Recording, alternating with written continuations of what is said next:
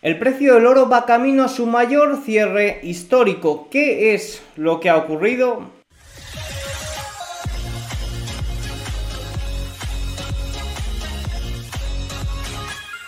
Muy buenas a todos y bienvenidos un día más al canal. Hoy es viernes 1 de marzo de 2024 y en este momento son las 19 y 19 minutos hora española, 13.19 horario ET. Hoy es algo antes y evidentemente aún quedan unas horas para el cierre de sesión. Por tanto, decir que el oro está a punto de cerrar en su máximo histórico, pues oye, va a depender un poco de estas horas tras la publicación de este vídeo. Pero bueno, vamos a hablar de qué ha provocado este movimiento al alza del oro de más de un 2%, porque hemos tenido muchas cosillas el día de hoy. Hemos conocido un dato de ISM manufacturero que por sorpresa en Estados Unidos ha salido muy inferior a lo esperado, algo que evidentemente es positivo para eh, el oro porque provoca caída de los rendimientos reales. Pero no solo eso, hemos tenido comentarios por parte de Waller, un miembro muy importante de la Reserva Federal, acerca del QE eh, QE, QT, y esto es lo que ha provocado grandes movimientos, sobre todo a nivel de reestructuración del balance de la Reserva Federal y dejando la puerta no entreabierta, sino muy abierta a que estas reestructuraciones van ligadas a un nuevo QE o QE encubierta, porque es posible que lo llamen de eh, otra forma. Así que nada, dicho esto, vamos a ir con los datos, que ha sido una semana muy parada y en el día de hoy sí que hemos tenido grandes movimientos macro. Arrancamos con los datos de PMI en China. Voy a pasar muy por encima de estos datos chinos, básicamente por un tema muy sencillo, y es que en febrero, en el mes de febrero en China se ha producido esta festividad por el año nuevo, el año nuevo lunar. Entonces eh, es un dato que generalmente cae en enero y que este mes ha caído en febrero y por tanto pues tenemos ahí eh, una serie de datos que no se puede comparar muy bien con, los, con el resto. Pero bueno, el índice manufacturero cayó a 49,1 desde el 49,2 del mes anterior, pero ha estado muy en línea con las previsiones del mercado. Fue el quinto mes consecutivo de contracción en la actividad manufacturera debido al impacto del descanso del año nuevo lunar de una semana, ya que la mayoría de las fábricas estuvieron cerradas o redujeron sus operaciones. Por el lado de los servicios, eh, el dato se quedó en 51,4 desde el 50,7 del mes pasado y superó las previsiones del 50,8. Fue el decimocuarto mes consecutivo de expansión en la actividad de servicios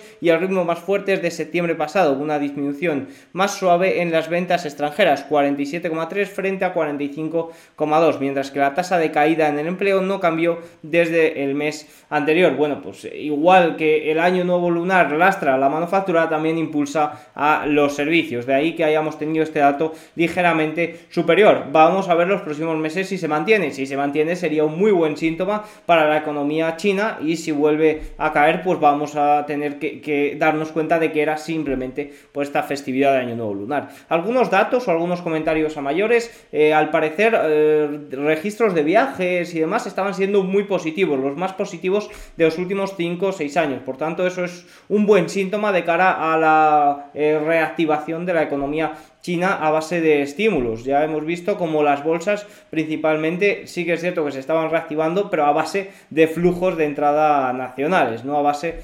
de, flujos de entrada extranjeros. Por tanto, la situación en China, esto es un poco los datos eh, semanales, mensuales, perdón. Dicho esto, vamos a echar un vistazo al PMI manufacturero de la eurozona. A pesar de los problemas en Alemania, el sector manufacturero parece que recupera. Este es el dato final, ya tuvimos las previsiones y ya vimos cómo eh, la manufactura de Alemania sorprendía a la baja. El dato en general de Europa ha quedado en 46,5 por debajo de la o por encima de la estimación de 46,1 eh, y veníamos de un dato de 46,1. Los nuevos pedidos y la actividad de compras registraron sus menores contracciones desde marzo del año pasado, aunque la producción se mantuvo sin cambios respecto a enero, que fue la más débil en 10 meses. Este panorama proporciona una mejor visión de cómo están progresando las cosas en toda la región. Fíjense este gráfico, este, esta tabla, que compara un poco los datos de PMI manufacturero de todos los países. Grecia 55,7, máximo de 24 meses. Irlanda 52,5, máximo de 20 meses meses. España 51,5 máximo de 20 meses. Países Bajos 49,3 máximos de 13 meses. Italia 48,7 máximo de 11 meses. Francia 47,1, máximo de 11 meses, Austria 43 sin cambios y Alemania 42,5 mínimo de 4 meses. Es Alemania la oveja negra de eh, la eurozona en cuanto a manufacturas se refiere y vemos como en general el núcleo de los países o, la mayor parte de los países están parece que está haciendo suelo incluso parece que recuperando el vuelo en la manufactura. Sin embargo, Alemania, la manufactura más importante de la eurozona, sigue mostrando grandes, grandes debilidades y sigue siendo la oveja negra de su economía, de la, de la región de la eurozona. Dicho esto, si nos vamos al IPC, a los datos de inflación de eurozona, vamos a comentarlos. La tasa de inflación eh, disminuyó al 2,6% intermensual frente al 2,8% del mes anterior, pero permaneció por encima de las estimaciones de que lo situaban en el 2%. Ya habíamos visto cómo la inflación en Francia había superado las estimaciones, pero en cambio Alemania y España sí que es cierto que se había mantenido por debajo, pero no fue suficiente para que el dato general saliera ligeramente por encima de lo esperado. Sí que es cierto que fue la tasa de inflación más baja en tres meses, eh, lo tenemos que comparar con el dato de noviembre, que fue 2,4%, y fíjense que comparamos con el, mes de, con el dato de febrero del año pasado, que fue 8,5%. Aviso, ojo en las comparaciones interanuales para el dato del mes que viene, porque es marzo y vimos una caída muy muy fuerte en el dato de marzo de 2023 y por tanto a la hora de hacer comparaciones interanuales pues podríamos ver sorpresas de cara al dato del mes que viene. Básicamente ahora es cuando eh, la inflación en 2023, justo hace un año, empezó a caer. Eh, y por tanto ahora vamos a ver dónde se estabilizan estos datos interanuales, que generalmente trabajamos con datos interanuales, con las tasas de inflación interanuales y hay que tener en cuenta que el efecto base es muy importante, de dónde venimos, de dónde estaba situado este dato hace un año. Los precios de energía registran una disminución del 3,7% frente al menos 6,1% en enero, mientras que el ritmo de aumento de precios se moderó para los servicios 3,9% frente a 4%. Alimentos, alcohol y tabaco 4% frente a 5,6% y bienes industriales no energéticos 1,6 frente a 2%. Sin embargo, la parte preocupante, si hablamos en cuanto a inflación, datos de inflación de eurozona, estuvo en la parte subyacente, que excluye los precios volátiles de alimentos y energía y se enfrió al 3,1%, alcanzando el punto más bajo desde marzo de 2022, pero fíjense que se esperaba un dato de 2,9%. El dato salió dos, dos décimas por encima de lo esperado. Esto sí que es cierto que no ha sentado del todo bien o no ha gustado tanto a eh, los inversores. En términos mensuales, los precios al consumidor aumentaron un 0,6% en febrero, después de una caída del 0,4% en enero. Bueno, pues vemos como es una aceleración intermensual, la verdad que bastante, bastante fuerte. Nos tendríamos que ir hasta prácticamente, pues eso, marzo de 2023 para ver una aceleración así intermensual. Por tanto, todo esto hay que vigilarlo. De momento, la desinflación va a buen puerto. Ya saben que el Banco Central Europeo simplemente tiene el mandato de lograr que la inflación vuelva al objetivo y que no suele hacer bajadas de tipos hasta que la eh, inflación no está por debajo o no se encuentra en el objetivo. Tenemos muy cerquita la reunión del Banco Central Europeo. Desde mi punto de vista no espero que haya cambios en los tipos, pese a que haya habido comentarios por parte de funcionarios en esa dirección. Que es cierto que los últimos no han ido en esa dirección y yo personalmente tampoco lo espero. De hecho, sería muy complicado para mí ver bajadas de tipos en el Banco Central Europeo antes que en la Reserva Federal todo puede ser, pero oye, se me hace bastante, bastante eh, complicado. Dicho esto, nos vamos ya a la parte estadounidense que hemos tenido en el día de hoy datos de PMI, eh, tanto de PMI como de ISM. Ya saben que el PMI eh, y el e y no, E son índices de gestores de compras, eh, lo único son un poco distintos. El PMI lo realiza S&P Global y se basa en las mismas eh, eh, unidades de medida que se basa en otros países, como el PMI que hemos comentado en Eurozona o que sale también en Reino Unido. En cambio el ISM pues tiene algunas particularidades y es, es exclusivamente de Estados Unidos. Evidentemente los inversores estadounidenses dan mucho más peso al ISM, pero en términos de cuál dato muestra más la realidad, quizás lo haga más el, PMI porque trata a las empresas, bueno, lo primero que eh, engloba una cesta más grande de empresas, las valora en función de su tamaño y, demás. Pero bueno, el ISM es el más importante y es el en el que más vamos a poner el foco. El PMI manufacturero ISM de Estados Unidos cayó a 47,8 en febrero de 2024, es de los 49,1 del mes anterior y ojo, muy por debajo de las expectativas del mercado que mostraban un dato o que esperaban un dato de 49,5 ya muy cerquita de la expansión. Eh, señala el decimosexto periodo consecutivo de descensos en la actividad manufacturera y borra las esperanzas previas de una nueva eh, expansión dentro del sector. Ojo porque el dato ha sorprendido para mal. Eh, ha sorprendido porque la manufactura, ya no solo estadounidense, sino global, como estamos viendo en la eurozona, parece que había tocado suelo, parece que empezaba a reputar, a repuntar y parece que Estados Unidos se ha marcado una Alemania y ha mostrado un dato muy, muy débil. los nuevos pedidos oscilaron hacia el territorio de la contracción, 49,2 frente a 52,5, impulsando los niveles de producción a una evolución similar, 48,4 frente a 50,4, a pesar de un descenso más suave en la cartera de pedidos. Vamos a los puntos importantes que desde mi punto de vista son los precios y el empleo. Eh, mientras tanto, los precios subieron por segundo mes consecutivo, aunque a un ritmo mucho más moderado, en un contexto de encarecimiento del material de transporte, precios químicos, productos informáticos y electrónicos. Fíjense cómo el dato de precios se ha quedado en 52,5 desde el 52,9 del mes anterior. No ha mostrado mayor aceleración que el mes pasado, pero sí que es cierto que se mantiene por encima del nivel de 50. En cambio, ojo, porque el empleo ha caído a su menor nivel desde julio de 2023 y tendríamos que remontarnos prácticamente a 2021 para ver un dato de empleo inferior. Sí que es cierto que lleva en territorio de contracción el empleo manufacturero mucho, mucho tiempo, pero el dato de hoy ha sido sorprendentemente bajo. Algunos apuntes antes de revisar el dato de PMI con respecto al ISM manufacturero. Evidentemente, ¿qué tiene más peso en Estados Unidos? ¿La manufactura o los servicios? Pues es claramente los servicios. Por tanto, el dato que conoceremos a principios de semana que viene de servicios será muy muy importante. Un poco de previa para este dato de ISM de servicios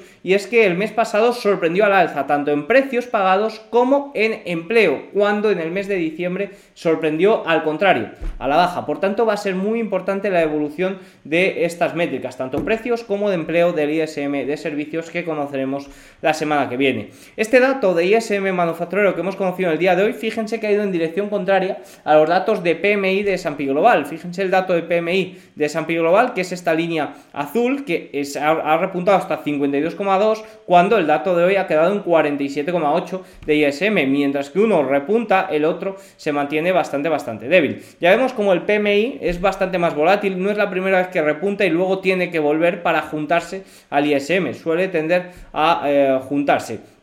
También sí que es cierto que el mes pasado el PMI de S&P Global, aunque repuntó, se quedó por debajo de las estimaciones cuando el ISM la superó ampliamente. Por tanto, quizás también esa diferencia puede ser importante. Y también, pues evidentemente, que miden cosas distintas, uno mide más todo eh, o, todas las empresas eh, por ponderación y el otro se basa exclusivamente en unas pocas. El caso es que este dato ha, afectado mucho a Wall Street en una semana en el que sí que ha habido datos importantes, pero han salido muy en la línea de esperado y apenas estaba habiendo movimiento, pues eh, esto ha provocado movimiento en los mercados, que ahora veremos, pero también ha provocado movimiento en las estimaciones a futuro. Fíjense que el indicador adelantado del Producto Interior Bruto de la FED de Atlanta, que es muy muy muy volátil y que sí que es cierto que suele atinar mucho, pero atina mucho a final del trimestre. Es decir, el Producto Interior Bruto de la Fed de Atlanta atinará el dato del primer trimestre para finales de marzo. Y eh, ahora en febrero pues todavía muestra bastantes volatilidades. Pero sí que es cierto que ha caído pues, de, situarse por encima del 3%, ha caído en el día de hoy al 2% y la caída se ha provocado, se ha producido por eh, contribuciones del gasto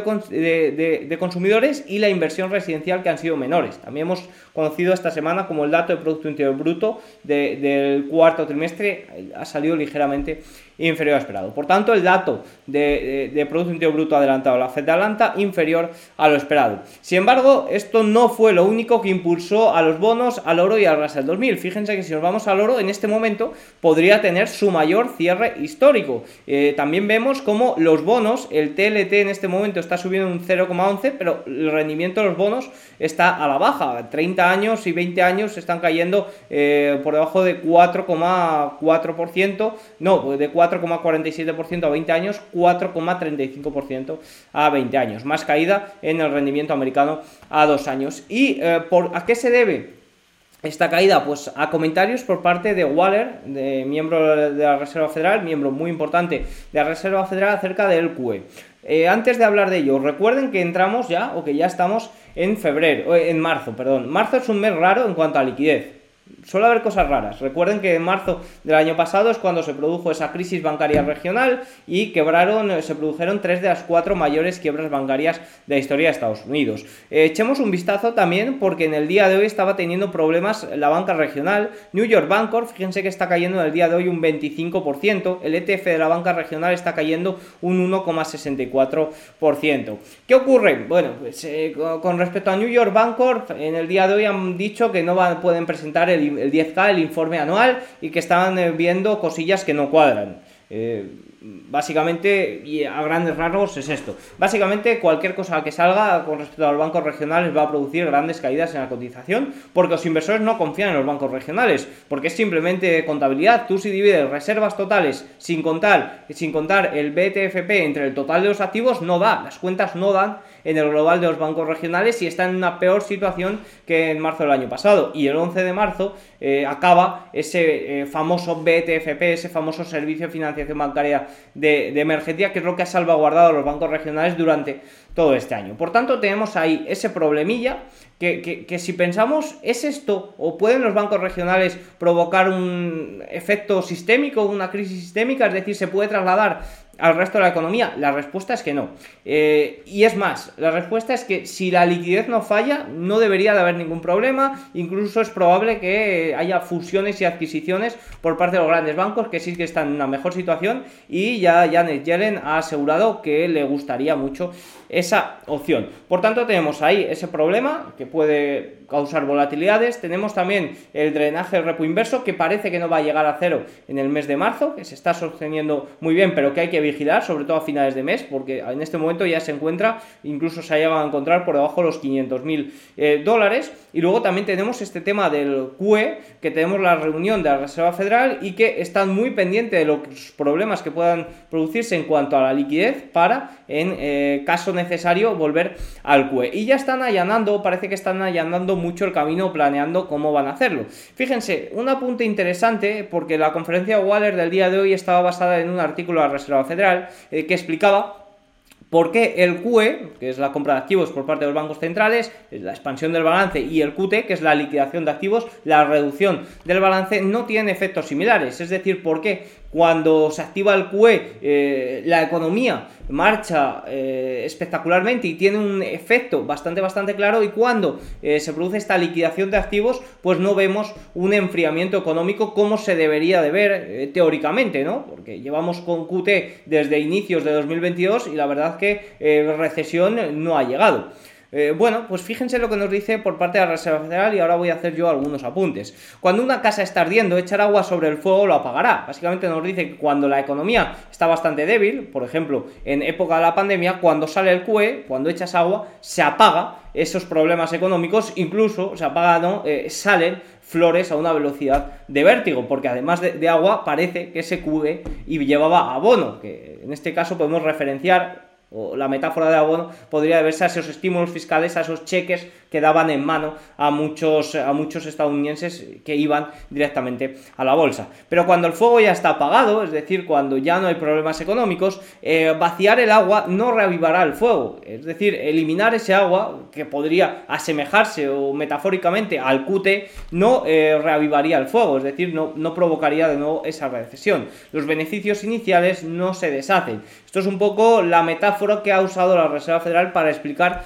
porque el QE no tiene, tiene un efecto mucho más inmediato que el QT. También es cierto, eh, esta típica imagen, voy a ponerla, Fíjense en esta imagen que no está actualizada a datos del día de hoy. De hecho, esta línea azul debería estar más arriba porque en este momento el, repo inverso se sitúa en los 500.000. Voy a ampliar ligeramente para que se vea mejor.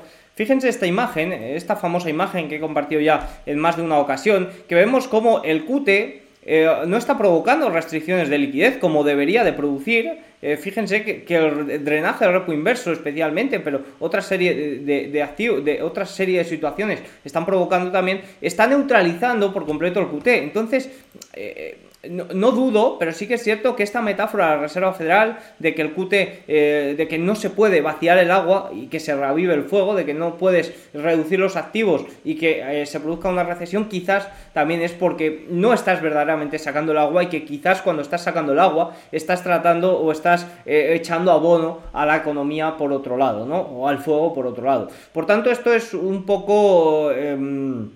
No, bueno, básicamente no, he contado la metáfora más. Mientras que estás sacando agua, estás dando golpes para que no se revive el fuego. Es decir, mientras que la economía está bastante bien, tú estás eh, saneando o, liquidando activos, pero por otro lado estás estimulando de una forma u otra. Y esto se ve muy claro con el último dato de Producto Interior Bruto, que lo argumentábamos por aquí. Por cada dólar de crecimiento estadounidense se han gastado 2,5 dólares de deuda. Se ha llegado a un punto de no retorno en el que un crecimiento económico no sirve de nada si el crecimiento de la deuda se multiplica por dos veces y media. Por tanto, esta es un poco eh, mi argumentación a por qué el efecto del QE es mayor al efecto del QT coincido, o sea, me parece muy interesante la metáfora de la Reserva Federal, pero sí que es cierto que quería hacer este pequeño matiz. Y Waller, además, ha dicho eh, en el día de hoy que le gustaría ver dos desarrollos a futuro en la cartera de la Reserva Federal. Primero, me gustaría ver que las tendencias de MBS de la, Fed lleguen a cero. ¿A qué se refiere con esto? A valores respaldados por hipotecas. Parece que no se fía mucho de esto y cree que es importante que estas,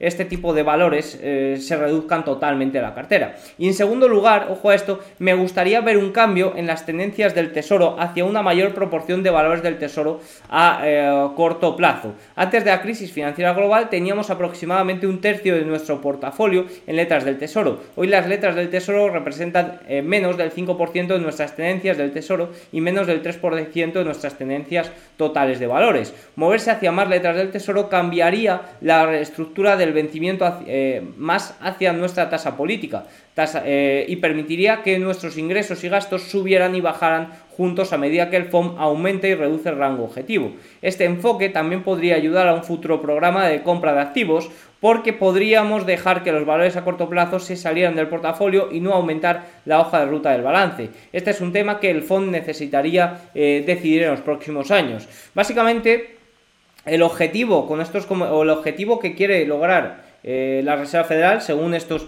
comentarios, es una reestructuración del balance para alinear mejor la estructura de vencimientos de las tenencias del Tesoro con la tasa de política monetaria. Esto haría que los ingresos y gastos de la entidad se movieran en paralelo a los ajustes del rango objetivo de la tasa de fondos federales realizados por el Comité eh, Federal del Mercado eh, Abierto, el FOM, básicamente. Y si bien esto no significa o no ha dejado, no, significa que va a haber un QE sí que significa una reestructuración de cara a futuros eh, QE, de cara a futuras expansiones cuantitativas. Por tanto, hay que tenerlo muy en cuenta. No van a hablar de QE, no van a abrir la veda de, QE de una forma tan fuerte como lo hicieron en 2020 cuando había el problema de la pandemia, porque eso provocaría quizás un FOMO excesivo, pero sí que es cierto que se puede hacer de, de diferentes formas la expansión del balance de la Reserva Federal, como por ejemplo en marzo del año 2023, cuando ese famoso servicio de financiación bancaria de emergencia produjo movimientos evidentemente en el balance de la Reserva Federal.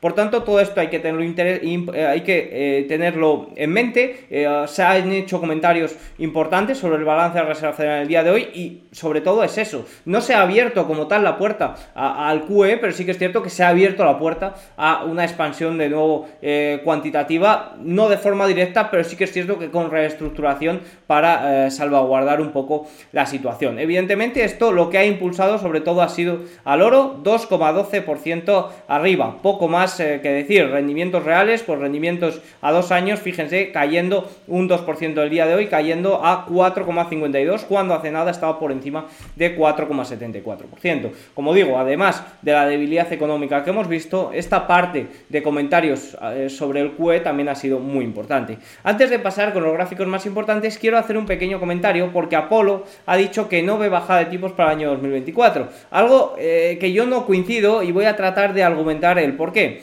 Eh, da sobre todo siete puntos. Uno, la economía se está acelerando nuevamente con expectativas de crecimiento para 2024 en aumento debido al cambio de postura de la Fed y a las mejores condiciones financieras. Bueno, en el día de hoy ya hemos visto como el Producto Bruto de, de la Fed de Atlanta muestra totalmente lo contrario, muestra una desaceleración bastante clara. Sí que es cierto que con respecto a aterrizaje suave, aterrizaje duro, no creo que suceda ninguna de las dos. Soy bastante escéptico para eh, que ocurra alguna de las dos. Sí que es cierto que he sido durante buena parte del tiempo partidario de que se iba a producir un aterrizaje duro, pero sí que es cierto que viendo, eh, por ejemplo, el dato de Producto Interior Bruto y que por cada dólar de crecimiento se gastan 2,5 dólares de deuda para que eso, eh, para que haya, siga manteniéndose ese crecimiento, dudo mucho que haya eh, aterrizaje duro como tal, si no ocurre nada raro en cuanto a la liquidez. Pero también es cierto que interpretamos como aterrizaje suave. Eh, aterrizaje suave sería, desde mi punto de vista, devolver la inflación al objetivo y mantener un crecimiento económico. La inflación al objetivo dudo que se, logre eh, durante, este, durante este año, incluso dudo que se logre durante el año 2024 si no ocurre nada raro, si no ocurre ningún problema de liquidez, si no ocurre ningún cisne negro, que evidentemente eso no se puede pronosticar, en ese caso pues todo puede ser posible, pero sí que es cierto que de una escala lineal o, sí, una tendencia lineal, evidentemente la economía no es una tendencia lineal, pero en este momento lo que podemos predecir no saldría, no entraría en, mis planes. Por tanto, tampoco entraría una aceleración económica, más bien un dato, una desaceleración ligera desde los datos del año 2023. Las medidas de inflación tendencial están aumentando. La inflación supercore preferida por el presidente de la Fed está en alza. Sí, eh, está en alza, sobre todo en el mes de enero, y ya hemos argumentado en este canal por qué posiblemente sea un dato puntual. Evidentemente habrá que estar muy atento a los datos de febrero porque si, si siguen saliendo, eh, si siguen mostrando aceleraciones, pues evidentemente generaría eh, un gran problema, pero sobre todo se argumentaba que podía ser puntual por el aumento de precios eh, de, inicios de año, que es algo que no cuentan los ajustes estacionales, y también por esa divergencia que se veía claramente en el shelter, que no ocurría desde 1993. Evidentemente esta divergencia puede permanecer y puede que afecte también al dato de IPC. Lo que sí que pienso es que se va a estabilizar en unos niveles por encima del objetivo y que a medida que el efecto base vaya perdiendo fuerza, eh, va a producir que la inflación se sitúe pues más alta que los últimos datos y que tengamos que convivir con una inflación alrededor del 3%. Pero desde mi punto de vista, un riesgo de segunda ola de inflación como tal, si no hay problemas por lado de la oferta, eh, no, no, lo veo del todo. El mercado laboral sigue ajustado con reclamaciones de desempleo bajas y una inflación salarial persistente del 4,5%. Sí, pero ¿cómo es la calidad de? Es decir, el empleo se mantiene ajustado, pero el número de pluriempleados es cada vez mayor, el número de empleados a tiempo parcial es cada vez mayor. Eh, parece que se está evitando de una forma u otra que el empleo se mantenga fuerte, las cifras, pese a que la calidad disminuya. El número de horas, de horas trabajadas también disminuyó y también, por ejemplo, estábamos viendo como en el mes de febrero los subsidios sociales se habían, eh, se habían disparado eh, totalmente. Por tanto, el empleo eh, se mantiene fuerte, el dato oficial, pero la calidad del empleo parece que está sufriendo bastante dificultades. Si miramos todo el año 2023, apenas ha habido crecimiento de empleo a tiempo completo. Todo el crecimiento del empleo ha sido a tiempo parcial. Más pequeñas empresas planean aumentar los precios de venta, así como aumentar las compensaciones a los trabajadores. Bueno, esto sí que es cierto, no tengo datos sobre esto y sí que es cierto que si es así, pues puede producir eh, una mayor tensión en el lado de la inflación de los servicios, que también es un punto importante, ahí es donde está esa última milla que va a ser tan difícil de volver al objetivo. Las encuestas manufactureras indican mayores precios pagados, lo que sugiere una inflación en aumento. Los precios pagados por los servicios del ISM están al alza, estaban en el día de hoy, ya vemos cómo no están al alza y como el dato general muestra serias dificultades.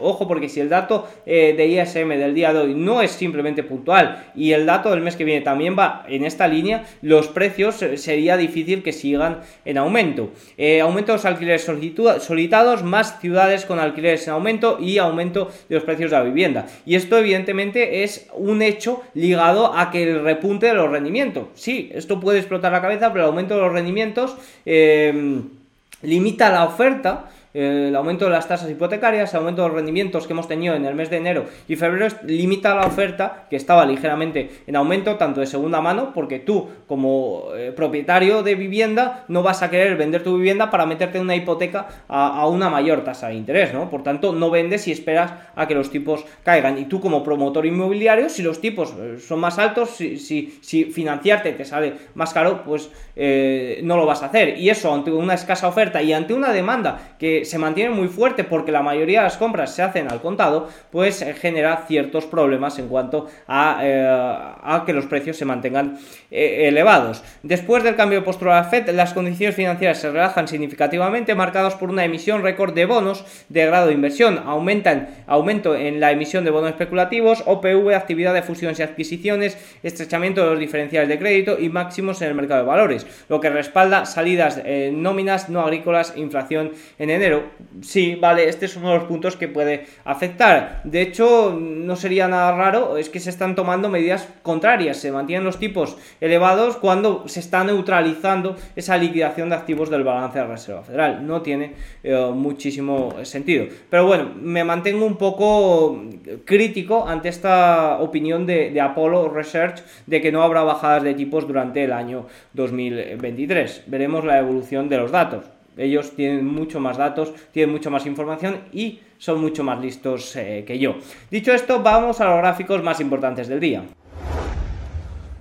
Comentario importante sobre Bitcoin. El ETF de Bitcoin de BlackRock, IBIT, es el miembro del club de los 10.000 millones de dólares más rápido en conseguirlo. Solo 152 ETFs pertenecen a este club. Los primeros 10.000 millones de dólares son tan difíciles de conseguir porque tienen, eh, proceden generalmente de entradas de flujos y eh, los segundos 10.000 millones, pues sí que es cierto que son más fáciles porque ya entra en juego mucho la revalorización del mercado, la revalorización del activo y la revalorización también del dinero de los flujos que han entrado, ¿no? Eh, esto se entiende, al final sube el activo, pues la revalorización mayor. ¿Qué ocurre? Pues que aquí se han juntado un poco varias cosas, porque el Bitcoin se ha revalorizado eh, de una forma bastante, bastante amplia y evidentemente las entradas de flujos en los últimos tres días o en la última semana han sido masivas en los ETF de Bitcoin y el mayor trozo del pastel se ha llevado el ETF de BlackRock. Para poner las cosas en perspectiva, esta semana el DAX realmente alcanzó un máximo histórico. El conocido DAX se calcula como un índice de rendimiento y está dopado por dividendos,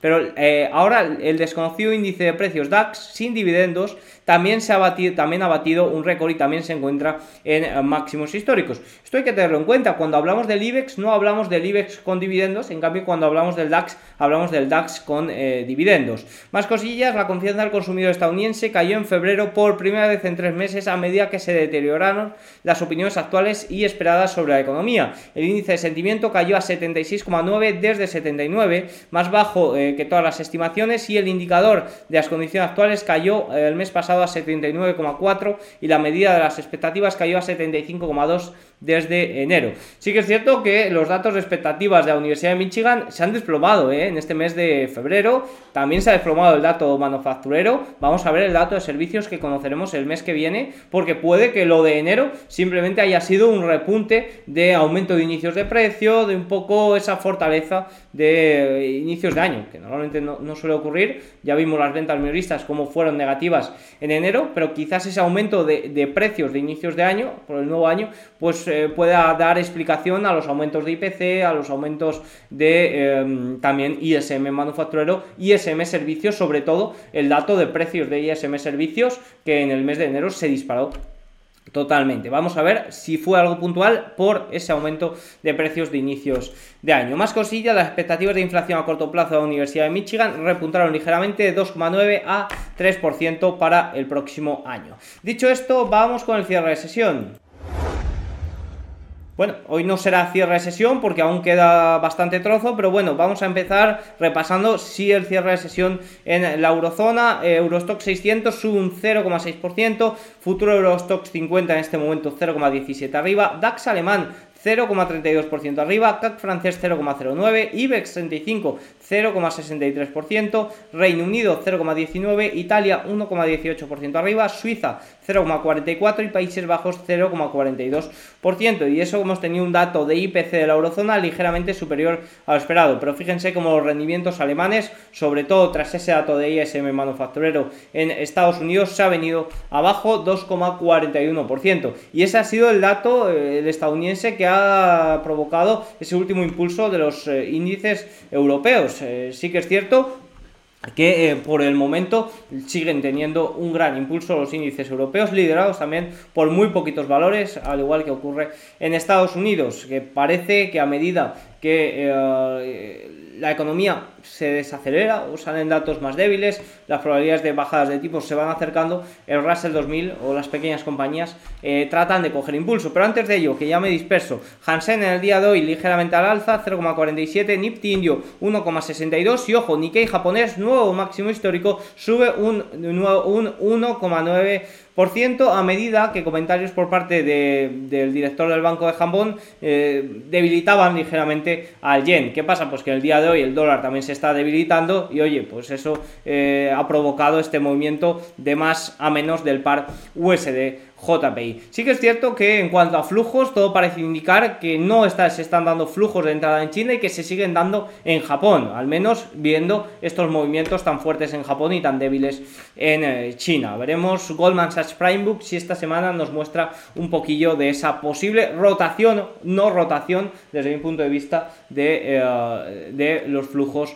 japoneses y chinos. Dicho esto, si nos vamos ya a Wall Street, a falta, eso sí, de dos horas todavía para el cierre de sesión. El Dow Jones en este momento está subiendo un 0,16, S&P 500 sube un 0,71%, X ponderado sube un 0,54, Nasdaq 100 un 1,38 y Russell 2000 sube un 1,98%, ha alcanzado en el día de hoy un nuevo máximo de 52 semanas el Russell 2000. ¿Por qué se ve impulsado estos índices? Pues fíjense que si nos vamos al performance vemos en el día de hoy como tecnología, energía, salud, materiales básicos, real estate también en positivo se están viendo beneficiados. Fíjense que los market leaders siguen, eh, pues como quien dice, liderando. Nvidia, de nuevo, muy cerquita de máximos históricos. Apple 0,9, Microsoft 0,29, Amazon 0,94 arriba, eh, Google menos 0,3, Meta 2,72% y Tesla, un poco la ovejita negra, los siete magníficos,